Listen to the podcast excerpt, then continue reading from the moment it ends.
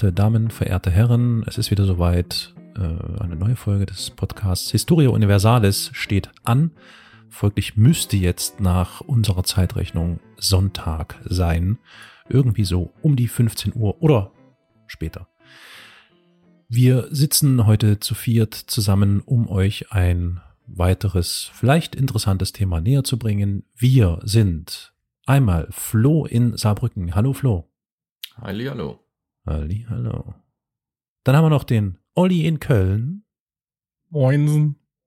Moinsen. Und natürlich unseren großen Elias in Saarbrücken. Du bist ja wirklich groß, fällt mir gerade auf. Ha! Stimmt, das, ist, das passt sogar. Ich glaube, wir sind alle irgendwie groß.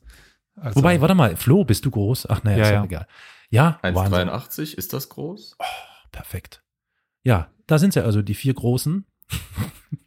Von den vier Großen mindestens zwei, die echt Ahnung haben, deswegen wirklich groß sind in Geschichte und Historie und ähnlichem.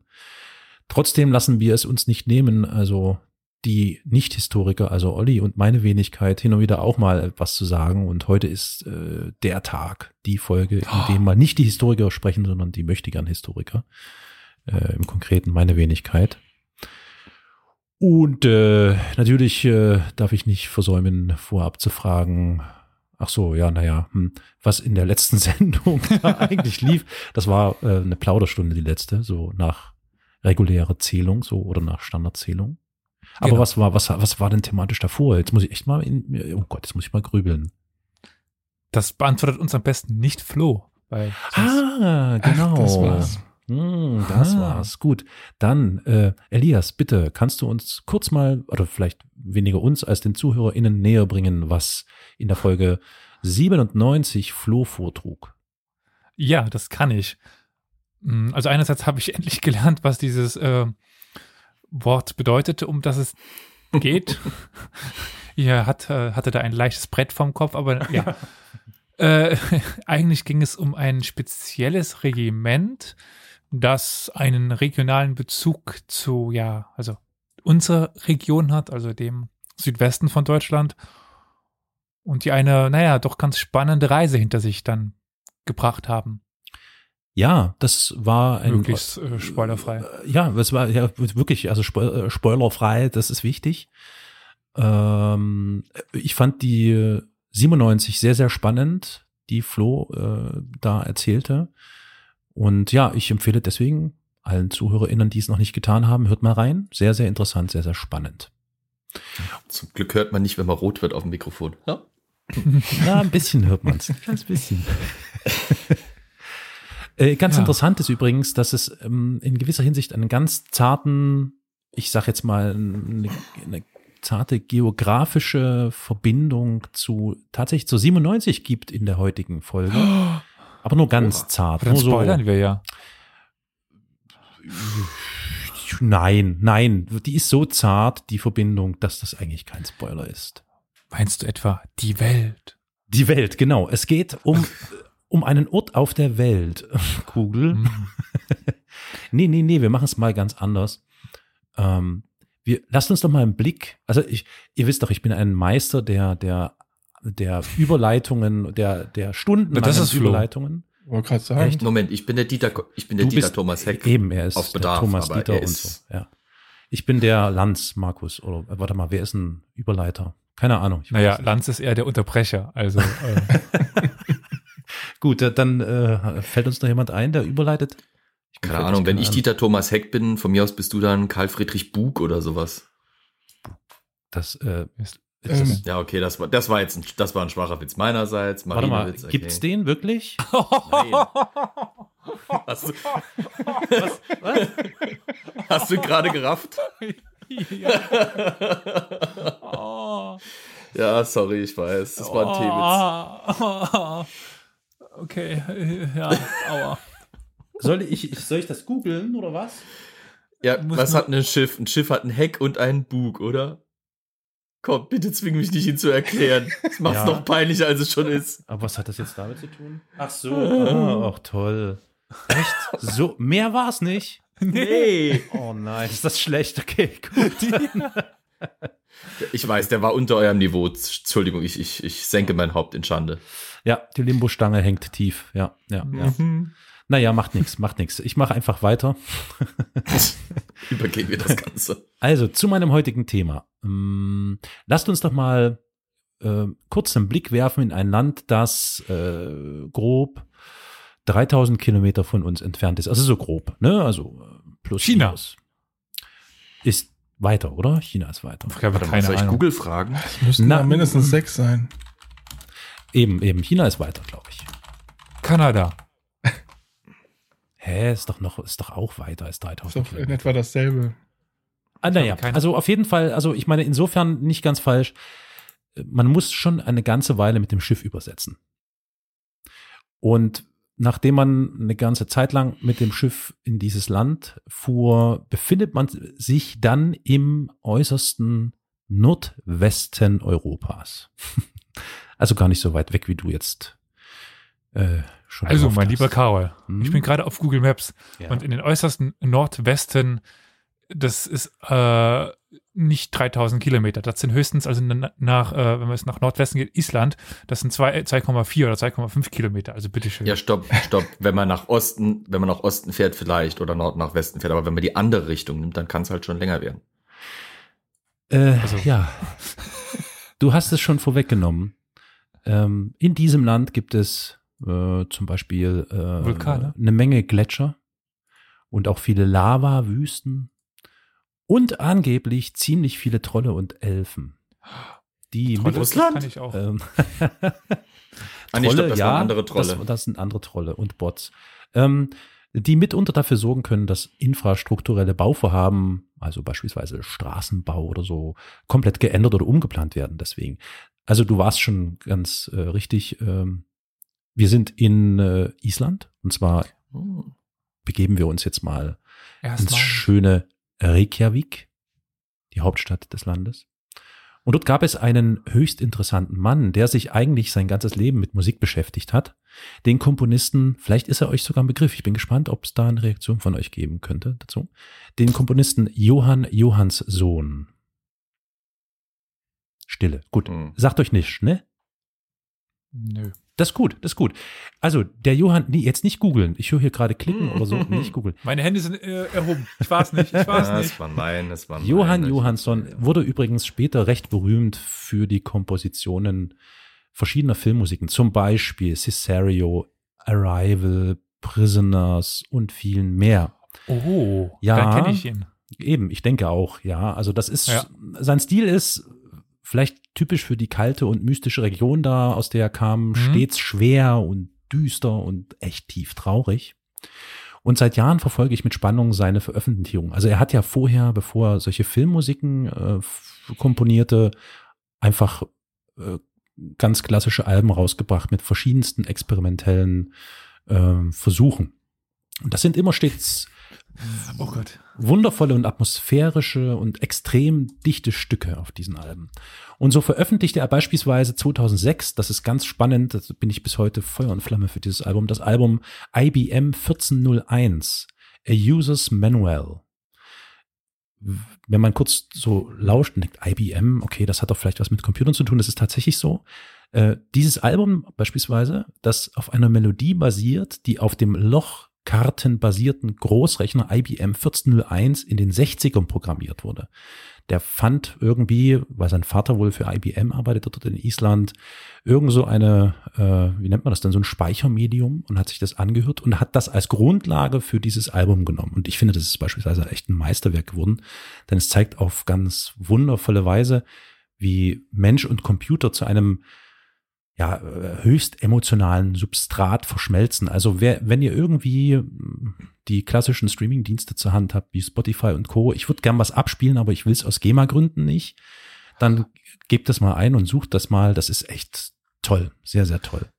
Ich musste mich gerade daran erinnern, dass ich dem letzten etwas erfahren habe über das bekannteste oder einer der bekanntesten Stücke von Karl-Heinz Stockhausen. Kennst du den? Nee ist angeblich, ich kannte den früher auch nicht, einer der bekanntesten Komponisten des 20. Jahrhunderts. Und das ist ein sehr besonderes Stück. Also ich meine, es gibt dieses Stück, das heißt 4,33, das besteht ja aus 4,33 Minuten, also 4 Minuten 33 Sekunden aus, aus Stille. Mhm, mh. Auch das einzige Stück, was von einer Katze nachgespielt worden ist, weil die Katze 4 Minuten 33 ruhig war. Äh, nein, das ist das Helikopter-Streichquartett. Und ja, es besteht aus vier Hubschraubern, aus vier Fernsehübertragungsgeräten, äh, viermal drei äh, Tonbandübertragungsgeräte, einem Hörsaal mit vier Fernsehgeräten und Lautsprecheranlage, einen Tontechniker mit Mischpult und einen Moderator. Das ist die Ausstattung, oh. die du oh. für dieses Gerät, für dieses Stück brauchst. Okay. Und wie klingt das? Da habe ich keine Ahnung. Ach, du hast es noch nicht Wie gehört. Flughafen. Ja, also man kann schon. Äh, okay, ich muss dazu sagen, also der Johansson war mitunter experimentell, aber er hat immer auf beispielsweise Streicher oder diverse mhm. klassische Instrumente zurückgegriffen und hat die dann verwoben eben mit derlei modernen ähm, ja, Elementen, möchte ich sagen. Also das mal vielleicht so als kurze Einleitung. Ich verlinke vielleicht einfach mal in den Shownotes äh, so ein paar Alben auf Spotify und wer auf Spotify ist, obwohl ich kein Spotify-Fan bin, aber das ist, wäre jetzt der einfachste Weg, der möge sich das mal anhören und gerne mal in die Kommentare auf Slack, Twitter, wie auch immer, mal so an uns weitergeben, was ihr davon haltet. Äh, übrigens, ich, ihr habt es vielleicht mitbekommen, ich sagte vorhin, ähm, es gab einen Mann in Reykjavik, gab deswegen, äh, leider ist Johansson vor ein, nee, zweieinhalb Jahren, also Anfang 2018, recht jung, mit 49 Jahren verstorben. Oh. Ich, was ich sehr traurig finde, aber naja, so ist das Leben. Aber warum erzähle ich euch das Ganze? Ihr kennt mich ja, lange Rede, kurzer Sinn, das war ja wirklich nur die Vorgeschichte und hat eigentlich kaum was mit dem heutigen Thema zu tun. Es ist eher so mein Einstieg, ihr wisst, ich werde euch noch erklären, warum.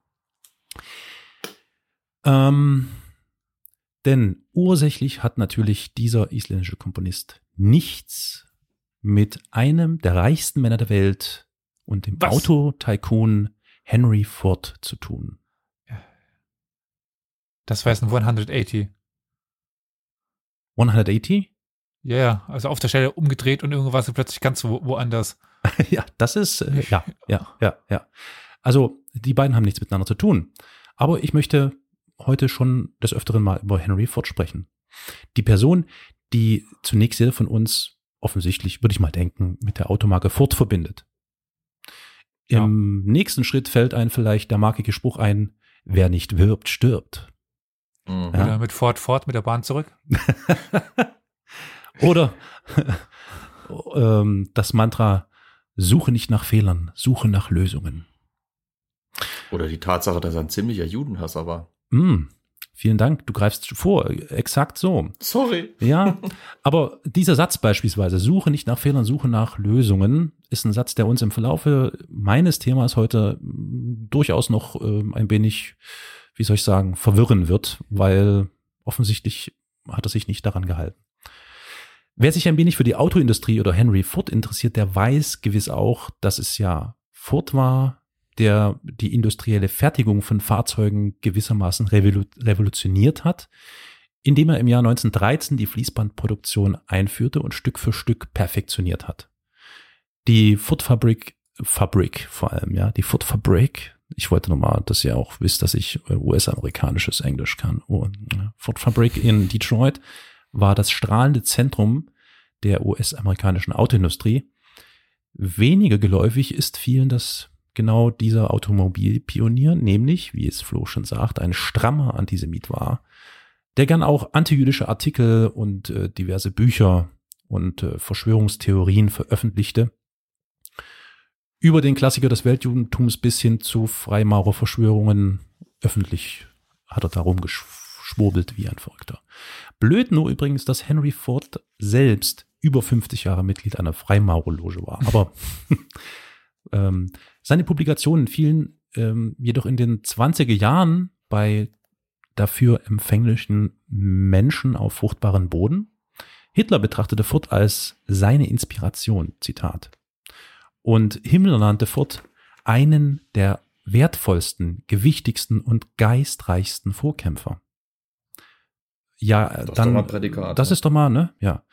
Äh, Reichsjugendführer von Chirac erklärte, dass erst Henry Furts Buch der internationale Jude, ihn zu einem Antisemiten machte. Naja, äh, da kann man jetzt gewiss streiten, äh, das sage ich jetzt mal als Professor Dr. Mete Wurst, Küchentüch, Psychologe. Ähm, ob Antisemitismus und der Hang hin zu rassistischen Denkweisen nicht vielleicht doch tiefer angelegt ist. Aber das ist auch heute nicht unser Thema, aber es sollte natürlich erwähnt sein, wenn wir über Henry Ford sprechen.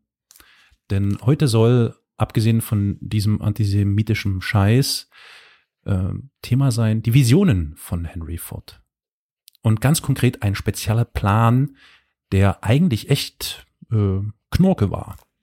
Also, also hm? äh, Carol, zwei Fragen. Also erstens, wie häufig wechselst du heute noch das Thema? Und nein, nein, das war ja nur, das war ja nur ein kleiner Einschub, weil wenn wir über Henry Ford sprechen, dann sollten wir auch darüber sprechen, dass er ein wirklich starker Antisemit war. Ja, ja, ich, ich habe trotzdem schon Probleme von meinem Hin und Her gucken. Ja, ja, also ja. zuerst Island, ah, heute irgendwas über Island und so, äh, weg sind wir. Dann über den Antisemitismus also ich von jetzt, Ich habe jetzt irgendwie den Verdacht, wir landen gleich irgendwo in Südamerika. Ja. Mhm. Aber ich habe mal eine zweite Frage. Hast du über den Gag nachgedacht, Ford als Gast einzuladen, nur damit er kurz Hallo sagt? Das äh, wäre natürlich ganz witzig, ne? Ja, stimmt. also vielleicht für diejenigen, die das jetzt nicht ganz verstanden, das ist fast ein Insider. Ähm, ich mache noch einen anderen Podcast mit meinem Mitpodcaster und der heißt Ford Fischer. Aber naja, ähm, ich weiß nicht, ob er sich gerne da bei dem Thema Antisemitismus mit einklingt. Bin mir nicht sicher. Ja, ich finde das auch Ich stelle mir den gerade vor, wie der an der Mosel steht und versucht irgendwie da reingerutschte äh, Escorts oder sowas Auto oder sowas rauszuziehen.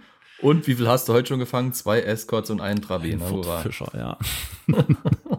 Aber bei Henry Ford hingegen, da läuft's. Ne? Also die Fließbänder, also die fließen eher. Es werden Autos en masse gebaut. Das Ford Imperium wächst fein. Es braucht aber zum Bau eines Automobiles natürlich viele Zutaten. Also Stahl gab es, Arbeiter sowieso. Strom ist natürlich auch nötig und Geld. Das war dann auch äh, in rauen Mengen da. Äh, unverzichtbar ist aber eben auch Gummi, also ganz konkret Kautschuk, den man unter Druck und Hitze dann vulkanisiert und dann hat der Fahrzeughersteller Gummi, den er unbedingt dringend braucht. Wofür ist klar, insbesondere eben für Reifen, ja, weil wenn du ein Auto brauchst, brauchst du auch Reifen. Und Ende der 1920er Jahre lag die Reifenproduktion bei immerhin rund 50 Millionen Stück pro Jahr. Also schon eine ganze Menge. Und äh, Gummi braucht man dann neben den Reifen auch für diverse Kleinteile, Ventile, Dichtungen etc. Es ist also klar, der Bedarf ist wirklich immens. Problem war nur, nicht nur für Henry Ford, aber da wir nun über Henry Ford und seine Visionen sprechen, ähm, dass der größte Kautschukproduzent in dieser Zeit die Vereinigten Königreiche waren. Äh, diesen Umstand hatten die Briten einem Mann zu verdanken, nämlich Henry, nicht Ford, sondern Wickham. Henry Alexander Wickham war ein, äh, naja, wie sag's mal, so ein Weltenbummler, also quasi ein, ein Hans Wurst in allen Gassen, um es etwas selber hm. auszudrücken, wurde jedoch später sogar als Naturforscher betitelt und sogar zum Ritter geschlagen, Warum erklärt man aber einen Tausendsasser wie Wickham zum Knight of Bachelor? Na ganz klar, also es geht am Ende um Kohle, Geld, Kies, Schotter, Monet, Macht. Was sonst? Bedeutet konkret, dank Henry Alexander Wickham waren die Briten weltführend der Kautschukherstellung, denn Wickham schmuggelte im Jahr 1876 eine halbe Tonne Kautschuksamen von Brasilien nach London, indem er die etwa 70.000 Samen als Orchideensamen ausgab, fälschlicherweise, also gewissermaßen Schmuggel, weil Brasilien hierfür ein Exportverbot erließ. Denn zu diesem Zeitpunkt war Brasilien das Land, in dem äh, generell nur dort Kautschuk oder der sogenannte Gummibaum angebaut wurde. Also Brasilien war quasi Monopolist, was latexhaltige Bäume anging. Und nachdem die Fracht von Wickham in London dann in Gewächshäusern aufgezogen wurde, nahmen die Briten die Setzlinge und schipperten sie in ihre Kolonien, da wo es natürlich warm ist und wo das alles ganz gut passt, also Südostasien, um etwa zwei Jahrzehnte später, also Anfang des 20. Jahrhunderts, äh, damit 90 Prozent des weltweiten Kautschukbedarfs zu decken. Schön für UK, prima für Malaysia, aber dumm gelaufen für Brasilien, würde ich sagen. Man konnte zusehen, wie das Latexgeschäft in Brasilien bröckelte und deren Produktion im Amazonas-Regenwald zum Stillstand kam. Das eine Erfolg ist halt des anderen Absturz. So, das war jetzt noch ein kleiner Einschub. Nach dieser kleinen Spritztour nach England und Malaysia düsen wir mal weiter oder wieder zurück zum Antisemiten Henry. Um mal im Jargon zu bleiben. Wir düsen, ne? Habt ihr verstanden? Warum wird jetzt? Okay. Ähm, jetzt bitte. Olli. Danke. Henry brauchte also Gummi und wollte nicht vom britischen, wollte und konnte eigentlich auch nicht vom britischen Kautschukmonopol abhängig sein. Immerhin erhöhten nämlich die die Preise für Kautschuk, ja, wann es immer nur ging. Also immer mehr. Aber Mr. Foot wäre ja nicht Mr. Foot, wenn da nicht eine Idee in seinem Hirn köchelte, dass er Geld sparen und unabhängig von den Engländern agieren will. Getreu seinem Motto, es hängt von dir selbst ab, ob du das neue Jahr als Bremse oder als Motor benutzen willst. ähm, solche Kalendersprüche werde ich heute noch ein bisschen einweben. Also machte er das, was reiche Menschen ebenso tun. Er nimmt eine Menge Geld in die Hand und wirft es irgendwo hin, auf das daraus eine super Idee wüchse.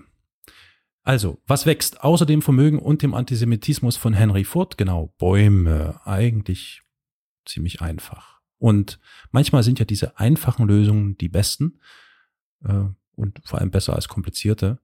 Der Automagnat überlegte sich also einfach selbst Kautschukbäume zu pflanzen und damit von irgendwelchen ähm, auch noch äh, britischen Zulieferern unabhängig zu sein. Allerdings benötigt der Siphonia brasiliensis, so die exakte botanische Bezeichnung dieses begehrten Gewächses, schon bestimmte klimatische Bedingungen, um ordentlich gedeihen zu können, so dass man nach etwa fünf bis sechs Jahren den Milchsaft nach einem Zapfschnitt, ich sag mal passend zum Wort Milch, melken kann und ähm, ja, dann überlegt man natürlich so, in Nordamerika wäre also der Kautschuk eher nicht so. Nee, da gibt das ist irgendwie nicht realisierbar, Kautschukplantagen da. Also gucken wir in andere Regionen, was kommt da noch so in Frage? Afrika Panama. vielleicht. Ja. Kolumbien. Ja, genau. Ähm, was man guckt so rum, ne? Es gibt, es gibt so hier und da was, aber wir dürfen nicht vergessen, Henry Ford war eben nun mal doch auch Rassist oder vielleicht war das auch irgendwie damals zeitgemäß und es war jeder Rassist, aber die Afrikaner und so und Produktion und das ist ja, das kann ja nicht sein. So. Ähm, am Ende entschied sich Henry Ford ganz, ganz einfach. Warum eigentlich nicht? Für das Ursprungsland des Gewächses. Also für Brasilien. Die Idee war also so brillant wie pragmatisch, ey, ich mache mir meine eigene Kautschuk auf, äh, meine eigenen Plantagen, Edge Badge, zack, fertig. Ich meine, hey, der Typ hatte nicht nur Fabriken, die wie ein Uhrwerk funktionierten, Furt besaß eigene Eisen- und Kohlegruben, der hatte eigene Kraftwerke, die weltweit größte Stahlgießerei und sogar ein Tiefwasserhafen. Also konnte eine Kautschukplantage nicht das Problem sein. Ergo hm. schickte er einen Mitarbeiter aus seinem Sicherheitsstab in die República dos Estados Unidos do Brasil, eben Jener, ein gewisser Willis Blakely, machte einen super Deal.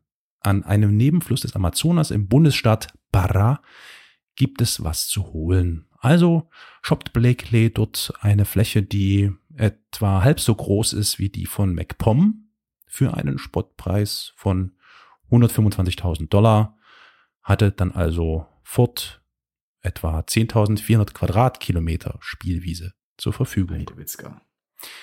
Henry Ford bzw. die Firma Ford durfte nicht nur Kautschuk anbauen, sondern auch andere Rohstoffe wie Öl oder Holz abbauen und in die USA verschiffen, steuerfrei, versteht sich. Und als Gegenleistung sollten die Amis den Regenwald unter Kontrolle bringen und zivilisieren. Das Gebiet schien für Henry Fords Pläne ideal. Die Gummibäume würden prächtig im Boden des Urwalds gedeihen über den erwähnten Nebenfluss Tapajos und dann über den Amazonas konnten Rohstoffe, Produkte und Maschinen bis nach Sao Paulo, wo ähm, Ford bereits eine Autofabrik aufbaute, um bis in die USA verschifft werden. Das war also der Beginn eines der meines Erachtens nach größenwahnsinnigsten und absonderlichsten industriellen Vorhaben der Neuzeit. Henry Ford beschloss also eine Miniaturfabrik statt wie aus dem mittleren Westen der USA zu schnitzen. Sie wurde ganz bescheiden Fortlandia getauft. Und selbstredend sollte direkt neben der Stadt die, wie könnte es anders sein, größte Kautschukplantage der Welt entstehen. Habt ihr schon mal von Fortlandia gehört? Ja. Also den Namen nee. nicht, aber dass er da unten die Plantage hatte, das ja, hatte ich schon mal gehört. Okay. Verdammt. Was du nicht, Elias? Du bist ja, ja. ahnungslos? Das ist doch schön, das ist doch fein. Bin der Ahnungslose in der Runde. 1928 begann er mit der Erschließung des Gebietes. Der Dschungel wird also gerodet, ein riesiger Lastkahn-Dampfer legt alsbald an und bringt Planierraupen, Traktoren, Stubbenzieher, eine Ramme, Eismaschinen, eine Lokomotive nebst Anhängern und ein paar Fertighäuser noch. Und die Arbeiter begannen mit dem Bau einer Fabrikhalle zur Kautschukverarbeitung, während die Beseitigung der umliegenden Regenwaldvegetation voranschritt. In den ersten Monaten wurden Dutzende von Furt-Mitarbeitern auf das Gelände umgesiedelt, umgesiedelt und es entstand inmitten der Dschungelwildnis ein winziges Stück United States of America. Äh, gewissermaßen eine Apple Pie Gemeinde wie aus dem Bilderbuch. Es gab ein Kraftwerk, äh, Verb. Kraftwerk ist sowas wie Scheiße, ne? Nee, äh, Scheißen, Scheißen. es gab ein Kraftwerk, ein modernes Krankenhaus, ein 18-Loch-Golfplatz, Übrigens, das wenn, ich, wenn ich mich nicht täusche, der einzige äh, im gesamten Amazonas. Eine Bibliothek, ein Hotel und selbstverständlich eine Menge feiner, typisch amerikanischer Clipboard-Häuser. Also ja, ihr kennt das so aus den Filmen, diese weißen mhm. Holzschindelhäuser mit schicken Terrassen davor. Und auf diesen Terrassen stehen dann schöne Terrassenmöbel aus Kobweide. Ach so, ich ja. Dachte, äh, ich dachte, du sagst ja schöne Frauen, die den Männern zuwinken, wenn sie von Arbeit nach Hause kommen. Siehst du, ich dachte Schaukelstühle. Wie verschieden wir doch sind. He? Ja, ja, ja, da macht sich was. Mhm. Achso, für die künftigen einheimischen Arbeiter war natürlich auch gesorgt. Etwas weiter weg vom Stadtzentrum, ähm, ich mache gerade so in die Luft, äh, Anführungszeichen, gab es äußerst komfortable Haciendas. Aha, nee, war natürlich ein Spaß. Die Arbeiter durften äh, sich in fensterlosen Baracken ohne WC verlustieren oder gleich ganz draußen in Hängematten schlafen. Die ähm, in Anführungszeichen richtige Bevölkerung der Stadt, also der Furt-Angestellten, wuchs an und so kamen die alltäglichen Dinge hinzu, die man so aus der Heimat kannte und brauchte. Also diverse Geschäfte wie zum Beispiel Bäckereien, Metzger, Schuhmacher, Schneider und selbstredend Restaurants. Die Stadt blühte auf. Auf den äh, guten Straßen rollten natürlich auch Autos. Ist ja klar, welches Fabrikat? Opel. Äh, ja. BMW. natürlich nur Ford. Und zwar eine ganze Menge von diesen Model T. Habt ihr bestimmt schon mal gesehen. Das äh, sagt euch Model Vor zwei was? Wochen. Echt? Vor zwei Wochen in, in hat echt? einer bei uns am Museum geparkt Nein. und da war tatsächlich bei uns ein Typ zu Besuch, der mit dem Teil vorgefahren ist. Der Göttlich. Wahnsinn. Wahnsinn. Göttlich. Also ich glaube, also mir, Also ja, mir war er bekannt aus solchen äh, Schwarz-Weiß-Stummfilmen. Laurel Hardy zum Beispiel, da, da gucken Ja. die ständig rum, diese Dinger, oder Dick und Doof, wie sie bei uns ja so abwertend benannt werden. Äh, aber auch später so in Hollywood-Streifen war das Ding halt irgendwie immer zu sehen. So, und rollte da durchs Bild. Das Auto Model T äh, wurde übrigens auch äh, Tin Lizzy genannt. Ganz liebevoll, der amerikanische Volksmund weiß, wie es geht. Und äh, Tin Lizzy war auch das meistverkaufte Automobil der Welt. Bis 1927 wurden davon beachtliche 15 Millionen Stück gebaut. Ähm, äh, spannend auch, neben auf der Plattform des Model T basierenden LKWs, die hießen dann Model TT, wurden auch Panzerwagen gebaut. Ja, also der, das war der Ford TF-C, also TFC. Schade. Ich dachte, das wären dann die TTTs. TTTTT. Entworfen und gebaut wurde er allerdings, das muss man dazu sagen, 1918 in Polen, dieser Panzerwagen. Die, die Polen haben sich so ein Fahrgestell von diesem Model T genommen und haben dann einfach alte deutsche Grabenschilder genommen und eine Panzerung drumherum gebaut daraus. Und immerhin gab es davon 17 Stück, die dann auch äh, in, äh, im Einsatz waren, und zwar von 1919 bis 1921 im polnisch-sowjetischen Krieg. So, das mal kurz ein Exkurs zum Modell T oder T. Wir machen mal weiter mit dem Herrn Ford und seinen Visionen. Also, ähm, erinnert euch noch an den Typen, der von Ford beauftragt wurde, nach Brasilien zu gehen und da dieses Grundstücksgeschäft abzuwickeln. Äh, Mhm. und dieser Mr. Blakely war auch der zuständige Manager für das Vorhaben Fordlandia. Äh, der Typ schien der Aufgabe allerdings nur bedingt gewachsen zu sein. Ähm, er fällte, im wahrsten Sinne des Wortes, mitunter ziemlich desaströse Entscheidungen, während er gechillt, Zigarre schmauchend auf seiner Veranda saß und ein Gläschen Whisky oder so nach dem anderen schlürfte. Zum Beispiel, gerade als die Regenzeit begann, gab Blakely Befehl, weitere Teile des Dschungels zu roden, um Platz für die Kautschuksetzlinge zu schaffen, also für die Plantage. Das hm. war allerdings eine unkluge Entscheidung. Regenzeit. Die Sägen der Amis waren für dieses Dschungelholz erstens mal nicht gemacht und zudem steckten die Baumfäller auch fett im Morast fest und waren somit ziemlich unproduktiv. Aber dann hatte Blakely eine grandiose Idee. Er ließ die Bäume mit Unmengen von Kerosin einfach abfackeln. Ähm, das können Amis. Das nicht nur die. Bäume mit äh, irgendwas abfackeln, das können sie. Ja, der Regenwald also, und abfackeln. Heute noch Tradition. Ja, eben, das hat ja bis heute noch. Und ich glaube, die nehmen kein Kerosin mehr. Mm, ja, die sind jetzt umweltfreundlicher geworden, Greenwashing und so. Mm, genau. also Anwesende sprachen von einer Feuerbrunst, die einem höllischen Inferno glich. Hunderte Hektar Bäume waren dann zwar tatsächlich weg, fruchtbarer Boden für die Gummibäume allerdings auch. Das bemerkte man allerdings erst nach einer gewissen Zeit. Ist aber interessant, weil, mhm. was ich mir gerade dachte, was ich noch sagen wollte, aber dann gelassen habe, ist, ist die eigentlich die typische Anbauart im Regenwald, also Wanderhackfeldbau, dass mhm. du ein Gelände klein haust alles, dann liegt es auf dem Boden, das zündest du an mhm. und die Asche wird dann der Dünger für das, was du anbaust. Mhm. Ja, da siehst du aber, das passiert, wenn halt ein Greenhorn aus Amerika da runterkommt und äh, kennt sich mhm. mit den lokalen Gegebenheiten nicht aus und denkt sich, wir machen das ganz industriell. Ja. Kipp einfach genug drüber, bis es schwimmt und ja, zünd's an. Ja, ja, ja. Ähm, das soll schon schief gehen. Tja.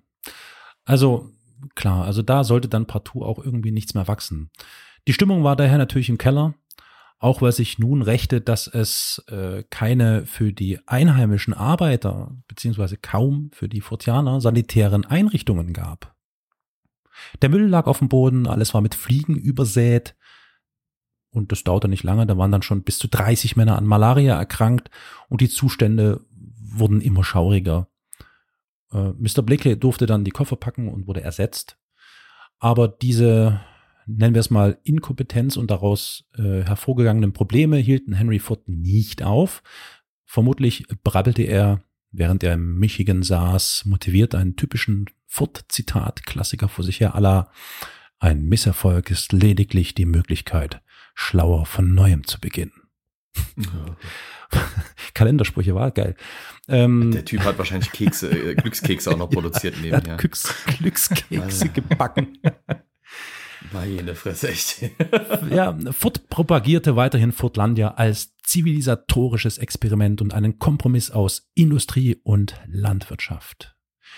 US-amerikanische wie auch brasilianische Gazetten huldigten Furts Versuche, das arme Brasilien mit Technik und Wohlstand zu erlösen. Furt war wie, wie Moses oder der Jesus Christus der Industrie. Es dauerte eine Zeit, bis brasilianische Medien begannen. Als Juden übrigens. wie Zü äh, sorry. Vielleicht haben sie das absichtlich gewählt, diese, diese Titulierung, und sich dann ins Fäustchen gelacht. Das wäre schon böse Satire, finde ich. Es, brauch, es brauchte noch eine, eine, gewisse Zeit, bis dann äh, die brasilianischen Medien begannen, Fortlandia mit Skepsis zu betrachten und Fort vorzuwerfen, alles zu plündern, ohne einen müden Cent dafür zu bezahlen. Doch ungebrochen zog das Miniaturamerika tausende brasilianische Arbeiter an. Zu tun gab es dort weiterhin genug und Sao Fort, der heilige Fort, zahlte einen vergleichsweise hohen Lohn. Das waren etwa 37 Cent den Tag. Das war etwa das Doppelte, das äh, die Arbeiter in Brasilien äh, für übliche, ähnliche Arbeiten bekommen haben. Aber das half alles nichts. Viele der Arbeiter hatten nach kurzer Zeit äh, die Schnauze voll und hauten wieder ab. Inzwischen trat eine recht hohe Sterblichkeit ein, obschon es ja das gut ausgestattete Krankenhaus gab, übrigens kostenlos für alle, die da arbeiteten, starben für hm? Für alle? Für alle, die Oder da arbeiteten. Also auch für die äh, Brasilianer. Ja, ja, ja, ja, ja, ja, ja, ja. Ja, ja, ja, ja, ist jetzt so einfach. Also, Kommunist? Das ist, äh, ja. das, ähm, ja, ähm, gehörte mit dazu. Und das, obwohl, wie gesagt, dieses Krankenhaus da war, starben Kinder an Fieber, eine Menge Arbeiter an Schlangenbissen und sukzessive füllte sich äh, der Friedhof, den es da auch gab, von Fortlandia und es waren dann mittlerweile so an die 300 Menschen schon begraben. Allen Versuchen zum Trotz, die amerikanischen, äh, amerikanische Zivilisation im Regenwald zu etablieren, ähm, gab es weiterhin diese Probleme. Und so entschied man sich, oder vielleicht war es auch Henry Ford persönlich, dass man jetzt irgendwie penible Vorschriften einführen müsse. Das ging los, dass dann eben äh, den brasilianischen Frauen vorgeschrieben wurde, wie und wo sie ihre Wäsche aufzuhängen hätten. Dann wurden auch noch Stechuhren eingeführt. Ähm, Alkohol war verboten. Gesunder Lebensstil in Fortlandia war für alle Brasilianer quasi verpflichtend. Äh, die Zentrale in Michigan verordnete auch den ArbeiterInnen gesundes Mittagessen in Form von Vollkornbrot und Naturreis zu kredenzen. Und für die Brasilianer war das äh, ein ziemlich, eine ziemlich komische Angelegenheit, weil geregelter Schichtdienst waren die nicht gewohnt, was ganz insbesondere mit deren klimatischen Gewohnheiten und mit den dortigen klimatischen Bedingungen zu tun hatte. Das ist ja auch nicht verwunderlich. Also statt einer 9-to-5-Schicht nachzugehen, arbeiten die natürlich vor Sonnenaufgang und nach Sonnenuntergang und nicht in der prallen Sonne fest von früh bis abends.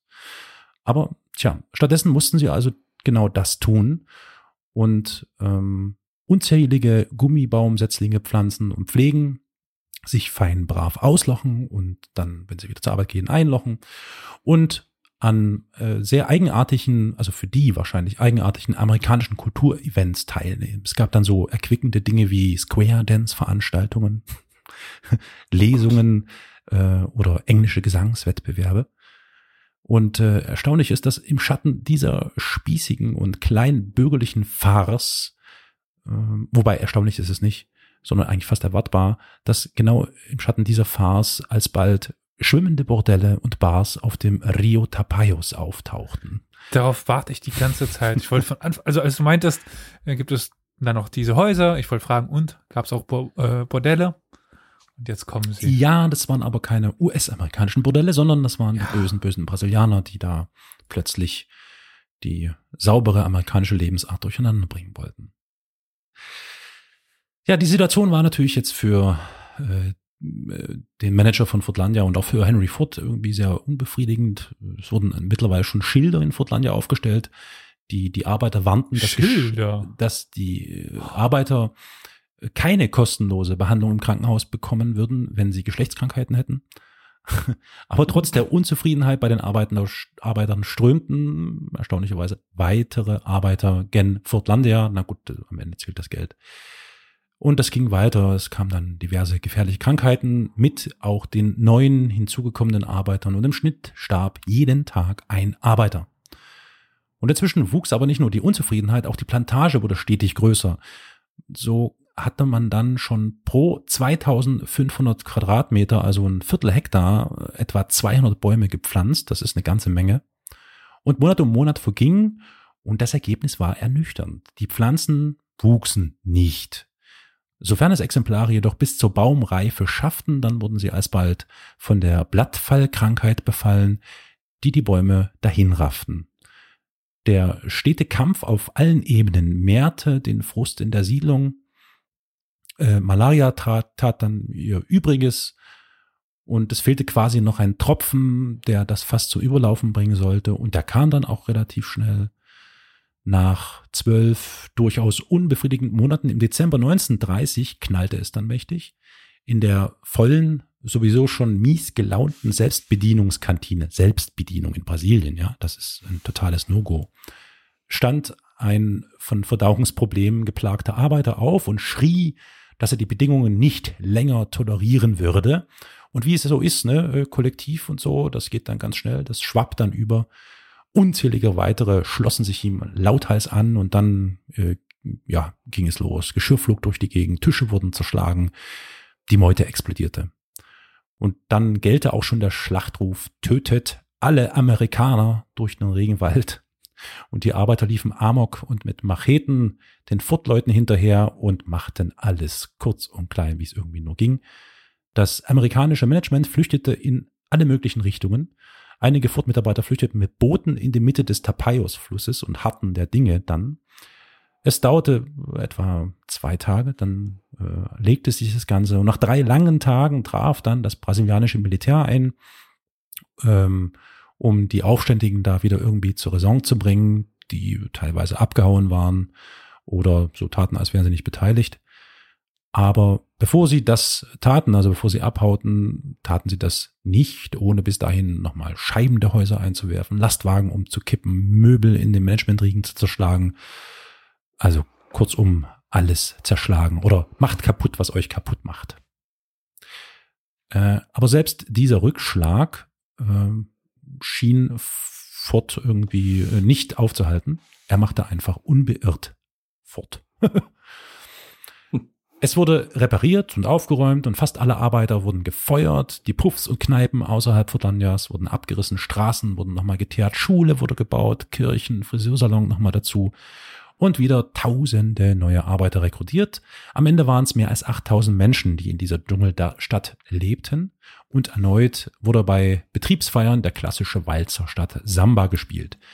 Der Situation in der Kautschukplantage half dies aber nicht. 1931 schrieb ein britischer Journalist, der äh, Fortlandia besucht hatte, in der langen Geschichte der tropischen Landwirtschaft ist noch nie ein so riesiges Projekt auf so verschwenderische Weise umgesetzt worden, das so wenig vorzuzeigen hat. Mr. Fords Plan ist zum Scheitern verurteilt. Okay. Äh, äh, fortzusetzen hat. es war ein Brite, ist ja typisch, war ein Brite. Entschuldigung. Aber diese düstere, düstere Vorstellung oder Darstellung war nicht übertrieben. Äh, es konnte partout kein Gegenbeweis geliefert werden, der diese infame Unterstellung irgendwie entkräftet hätte. Ja, ich sag mal so, hätte Henry Ford mal vor der Planung einen Botaniker konsultiert, dann wäre er ruckzuck aufgeklärt worden, dass Kautschukbäume in der Wildnis aus gutem Grund nie eng beieinander stehen. Die Blattfallkrankheit, die in dieser Region vollkommen normal ist, und schon immer existiert, hat so nämlich besonders einfaches Spiel. Auf so einer Plantage wie in Fortlandia, wo die Setzlinge dicht an dicht standen, wandert der Pilz quasi ganz gechillt und dankbar und in Seelenruhe von Pflanze zu Pflanze und ließ es sich schmecken. Und äh, Foot hatte gewissermaßen einen riesigen Brutkasten für eben jenen Pilz oder für Raupen und andere ähm, Schädlinge geschaffen. Äh, bei wild wachsenden Gummibäumen, die deutlich weiter auseinanderstehen, ist das äh, natürlich kein Problem, aber so äh, eher ungünstig. Man mühte sich dann zwar in aufwendiger Kleinarbeit zu retten, was ging, sammelte hunderttausende Raupen auf, säuberte die Blätter und verwandte Pestizide, aber es gelang selbst Jahre später nicht, auch nur ein Pfund Kautschuk zu ernten. Auch 1934 war Furtlandias Kautschukbäume kahl und das finanzielle Desaster damit verbrieft.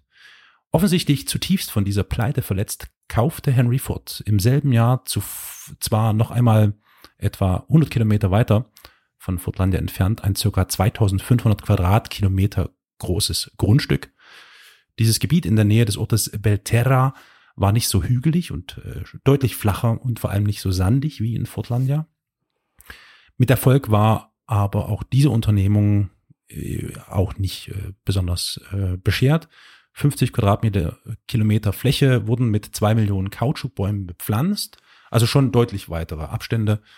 Kautschukzapferhütten wurden nochmal gebaut, um nach äh, erneuten Raupenplagen dann im Jahr 1942 einen Ausstoß von sage und schreibe 750 Tonnen Latex zu erreichen. Äh, ja, erneut weit unter dem angepeilten Ziel von 38.000 Tonnen. Wie dem auch sei, vielleicht hätte sich Fords Beharrlichkeit mit der Zeit ausgezahlt. Ab äh, 1941 gab es dann aber einen, ja, quasi das offizielle Aus auch von dieser Idee, denn dann äh, begann gewissermaßen die Produktion von synthetischem Kautschuk und damit war das alles irgendwie obsolet geworden, was er sich so dachte. Die wissenschaftlichen Fortschritte waren in den USA mittlerweile schon so weit, vor allem deswegen, da sich die USA vom asiatischen Raum unabhängig, also insbesondere von Japan unabhängig machen wollten. Und so gab es die glückliche Fügung, dass man da mit Polybutadin in rauen Mengen herstellen konnte. Und dann brauchte man diese Kautschuk oder äh, Gummibäume nicht mehr. Schön für Amerika, für Henry Ford eher nicht. Nachdem er über 20 Millionen Dollar nach Belterra, aber insbesondere nach Fortlandia gepumpt hatte, endete damit eine veritable finanzielle Eskapade für Mr. Ford. Ähm, 1945 zog er sich dann mit über 80 Jahren, also echt richtig alt, vollständig aus dem Unternehmen zurück und überließ diese Investoinen seinem Sohn, äh, der, ich glaube 1919 hat er schon den Vorsitz übernommen, äh, namens Etzel, Etzel Ford. Und vermutlich rechnete Henrys Sohn mal kurz nach und dachte sich, oh Gott, oh Gott, oh Gott, bloß schnell wieder diese Geldgräber verhökern. Und äh, so dachte er sich, er könne ja auch noch schnell ein Werbevideo irgendwie äh, produzieren lassen. Vielleicht gibt's da ja noch Interessenten, die das kaufen könnten. Ich spiele euch das mal ab. Das ist von ein von Walt Disney produzierter Werbefilm. Among the present day pioneers of the Amazon who are lighting the way for others to follow is Henry Ford. Ford's rubber development on the Tapajos River is an enterprise of historic proportion. Here, two million acres of jungle are being converted into a highly modernized plantation, capable of producing rubber on a large scale. Deep in the wilderness, this model community is self-sufficient in every detail. It has its own powerhouse, electric lighting, a telephone system, its own machine shop completely equipped with modern tools. There's a laboratory for processing rubber, an ice plant, and a fire department. There are non-profit stores and shops where food and clothing are sold to the employees. There's modern road building equipment, and 200 miles of roads have already been constructed through the plantation. 17,000 acres of jungle have been cleared and planted. Science and skill work hand in hand to produce the finest rubber trees possible. Ford has scoured the far corners of the Amazon as well as Asia for selected stock and uses it to build his own super rubber trees. Wild rubber trees produce from three to four pounds of rubber annually, but cultivated trees double and triple this amount, and their yield increases as the trees grow older. In processing the latex, the rubber is reduced to convenient forms, which facilitate handling and save shipping space. Scientific care, the watchword of the plantation, is extended to the human element, too. Consistent with this policy, the 5,000 inhabitants are provided with every means of making life in the jungle healthy, happy, and comfortable. The workers' houses are clean and airy and offer a pleasant environment with modern conveniences. Families living on the plantation are highly appreciative of the advantages offered. Their children are given every opportunity to develop into healthy, happy individuals. There are seven modern schools scattered through the plantation with a total enrollment of 1,200 children. Children of the big city may well envy these youngsters who, in a healthy rural setting, are taught the three R's as well as physical culture and hygiene. There's a day nursery, too, for the younger children whose mothers wish to work. Here, the youngsters are given the very best of care, including scientifically balanced meals. The best is none too good, for these are the future conquerors of the Amazon. The company hospital, with the best of modern equipment and excellently staffed, provides free medical aid for the employees. Recreation is a prime essential in maintaining good health. Lively games serve a double purpose by relieving monotony, too. Later, an outdoor luncheon is served, followed by tempting delicacies. Then comes the afternoon round of golf, played on the plantation links against a beautiful jungle backdrop. Today, the Ford plantation is a successful enterprise, a tribute to skill and science, the new weapons of the 20th century pioneer. The Amazon Awakens hieß dieser wundervolle, grundehrliche Werbevideofilm von Walt Disney. Kurze Frage. Ja. Das war, um das zu verkaufen, ein Werbevideo? ja, also sie haben einfach nochmal, obwohl klar war, dass das Ding auserzählt ist und eigentlich im Eimer ist, tatsächlich äh, nochmal äh, dieses Video produziert. Äh, ich glaube, 41 war das oder so. Also es war jedem klar, dass Ah, das okay. vollkommener Käse ist. Aber man, ja gut, man wollte es nochmal probieren. Ne? Ich meine, Disney ist ja bekannt für seine guten Filme. Vielleicht. Aber was bin ich froh, dass Werbevideos mittlerweile kürzer sind. Ja, ja, ja. Ich, ja gut, aber wenn du jetzt zum Beispiel irgendwie ein, ein Luxus-Apartment äh, oder sowas kaufen willst, kriegst du auch so ein Bullshit da verkauft. irgendwie anteilig, irgendwie an einer neu zu bauenden Wohnanlage oder sowas, da kriegst du auch solche Mock-up. Ja. ja, genau, da kriegst du so Mock-up-Videos, die sind völliger Mumpitz. Ja. Aber ja. Äh, hat am Ende halt alles, halt hat am Ende alles nicht geholfen. Äh, vielleicht nochmal auf den heutigen Wert umgerechnet, hat Henry Ford knapp eine Milliarde Dollar verbrannt. Äh, Nix. Ja, hat alles nicht geholfen. Äh, er verstarb noch, der Elzel, also der Sohn, bevor das überhaupt verkauft werden konnte. Äh, jetzt weniger an, an, an Sorgen, weil er das nicht losbekam, sondern weil er Magenkrebs hatte. So übernahm dann der Sohn von Etzel das Geschäft. Das war in diesem Falle äh, Furts Enkel also. Äh, der hieß äh, Henry Foot, der Zweite. Und der äh, musste sich dann auch noch mit diesen Pleitegeländen herumschlagen und verklingelte diese beiden äh, Experimentgrundstücke Belterra und Furtlandia schließlich für läppische 244.200 Dollar an die brasilianische Regierung zurück. Angeblich soll genau exakt in dieser Höhe ähm, soll es noch offene Forderungen oder Abschlagszahlungen an die brasilianischen Arbeiter gegeben haben. Das äh, erklärt vielleicht diesen krummen Betrag. Äh, vielleicht noch, wie es dann weiterging. Und zwar war auch Brasilien dann etwas ratlos, was es mit den Grundstücken machen sollte. Äh, gleichwohl sorgten sie zunächst ein paar Jahre dafür, dass die ganzen Häuser, Hallen und Einrichtungen instand gehalten wurden. Äh, eine weitere sinnvolle Verwendungsmöglichkeit tat sich aber irgendwie nie auf, bis auf einen kurzzeitigen Versuch in Belterra Kondome und OP-Handschuhe herzustellen, aber das war dann auch schnell wieder vorbei. Ja, und nun thront dort Furtlandia weitestgehend sinnlos im Dschungel rum teilweise von Hausbesetzern bewohnt, schon seit vielen Jahren, die dann eben jetzt so Feldfrüchte anbauen und ähnliches. Und natürlich kommen in unregelmäßigen Abständen äh, Touristentouren in Furtlandia vorbei. Übrigens, wenn das irgendwann wieder möglich ist, steht das bei mir auch nochmal auf dem Plan, weil es gibt, wenn ihr auf YouTube guckt, ganz interessante Drohnenvideos aus dem Jahr 2018 noch. Da sieht man, wie gut erhalten es alles noch ist. Also das ist echt, echt krass. Naja, und dann stehen wahrscheinlich die Touristen dort in Furtlandia äh, äh, mitten im Regenwald und fragen sich so, wie obszön die Ideen eines extrem reichen Mannes sein können. Ja, und ähm, ja, so beende ich diese bizarre Geschichte mit einem passenden Zitat von Henry Ford höchst selbst. Unsere Fehlschläge sind oft erfolgreicher als unsere Erfolge. Und äh, ich sag's jetzt mal auf äh, brasilianisch oder portugiesisch, Fim e Adeus. Das war die Story. Ich bin wirklich erschlagen. So, und jetzt, jetzt vielleicht noch eins. Vielleicht wollte es Olli gerade fragen. Wolltest du was äh, fragen? Nein, eigentlich nein. wollte ich nur sagen, ich habe zwar gehört, dass er da unten so eine Plantage hatte, aber dass es so schief lief, habe ich noch nie gehört. Was ich euch ja noch nicht erzählt habe, ist, wie die Verbindung. Die Verbindung zwischen Reykjavik und ah, Furtlandia. Ja. Ganz einfach. Johann Johansson hat ein Album, ich glaube in 2002 oder so rausgebracht, das heißt Furtlandia.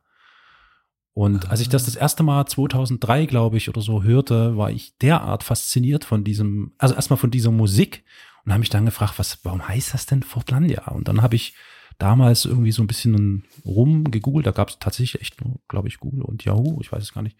Naja, und bin dann darauf aufmerksam geworden. Und seitdem äh, hängt das so ein bisschen in meinen Gedanken. Und äh, ja, ich habe auch diverse Bücher hier, die ich auch entsprechend verlinke. Da habe ich auch ein bisschen mit drin, äh, die mitverwendet als Quelle.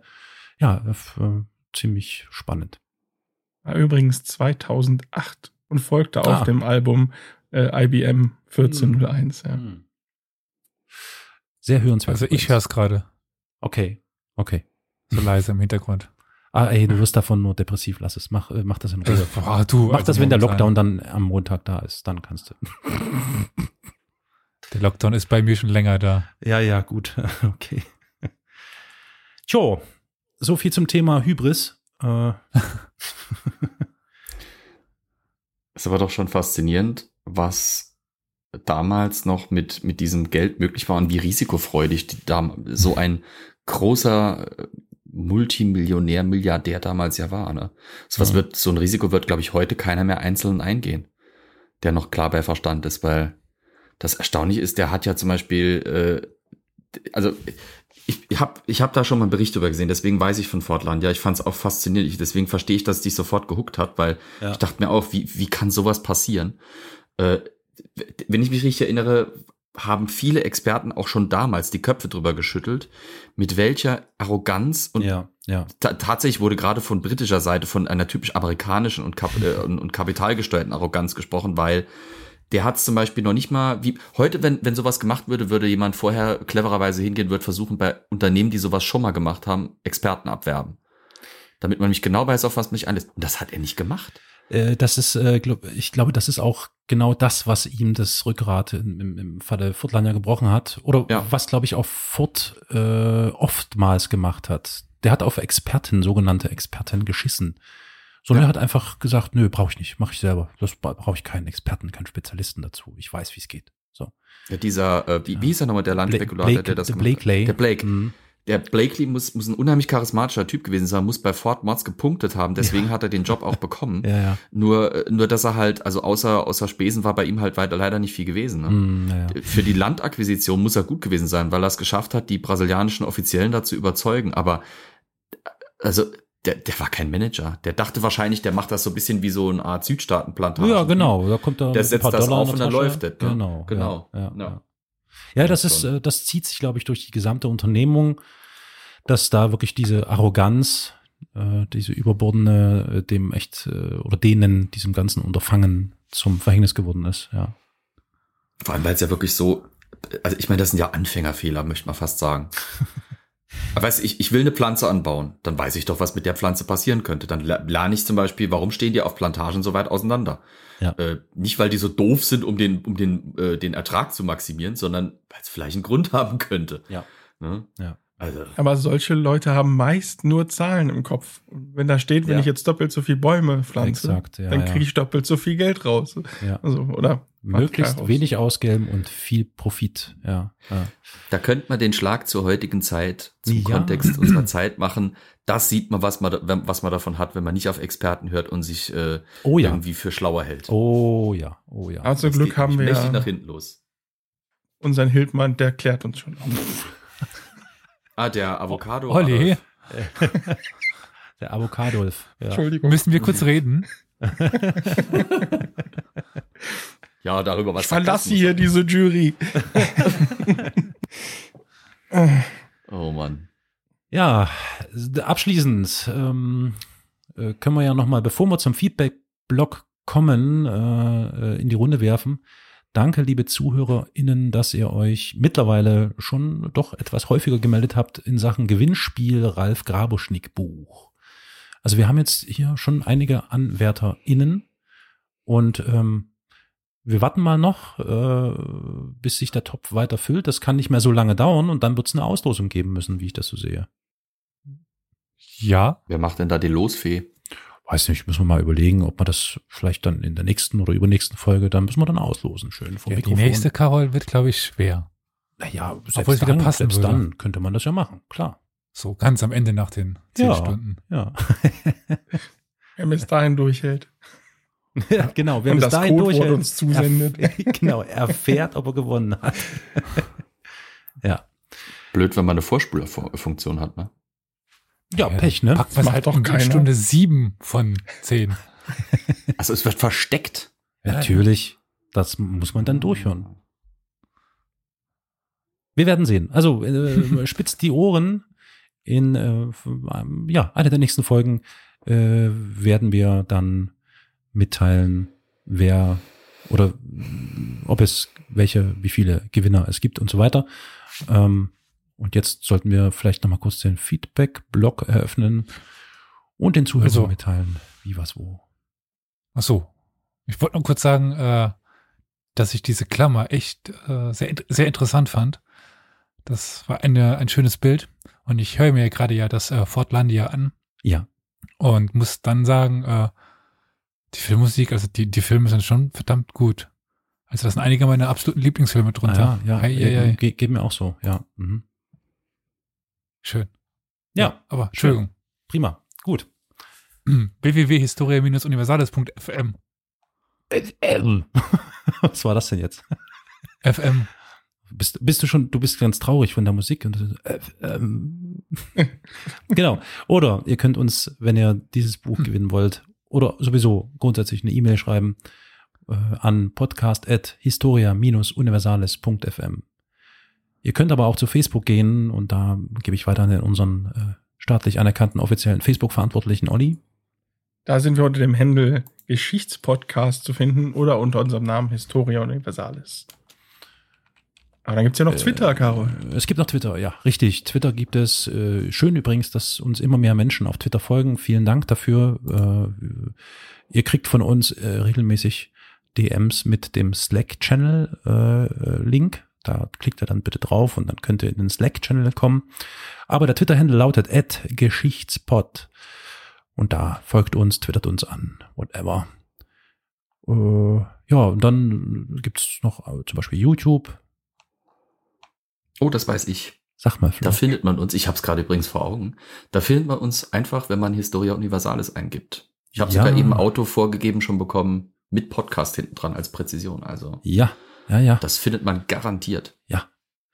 Ihr findet uns auch auf Spotify, Deezer und wie sie alle heißen. Da sind wir, glaube ich, irgendwie, habe ich jetzt kürzlich gesehen, irgendwo gerankt bei Geschichtspodcasts, irgendwo in irgendeiner Top 100 Spotify. oder so.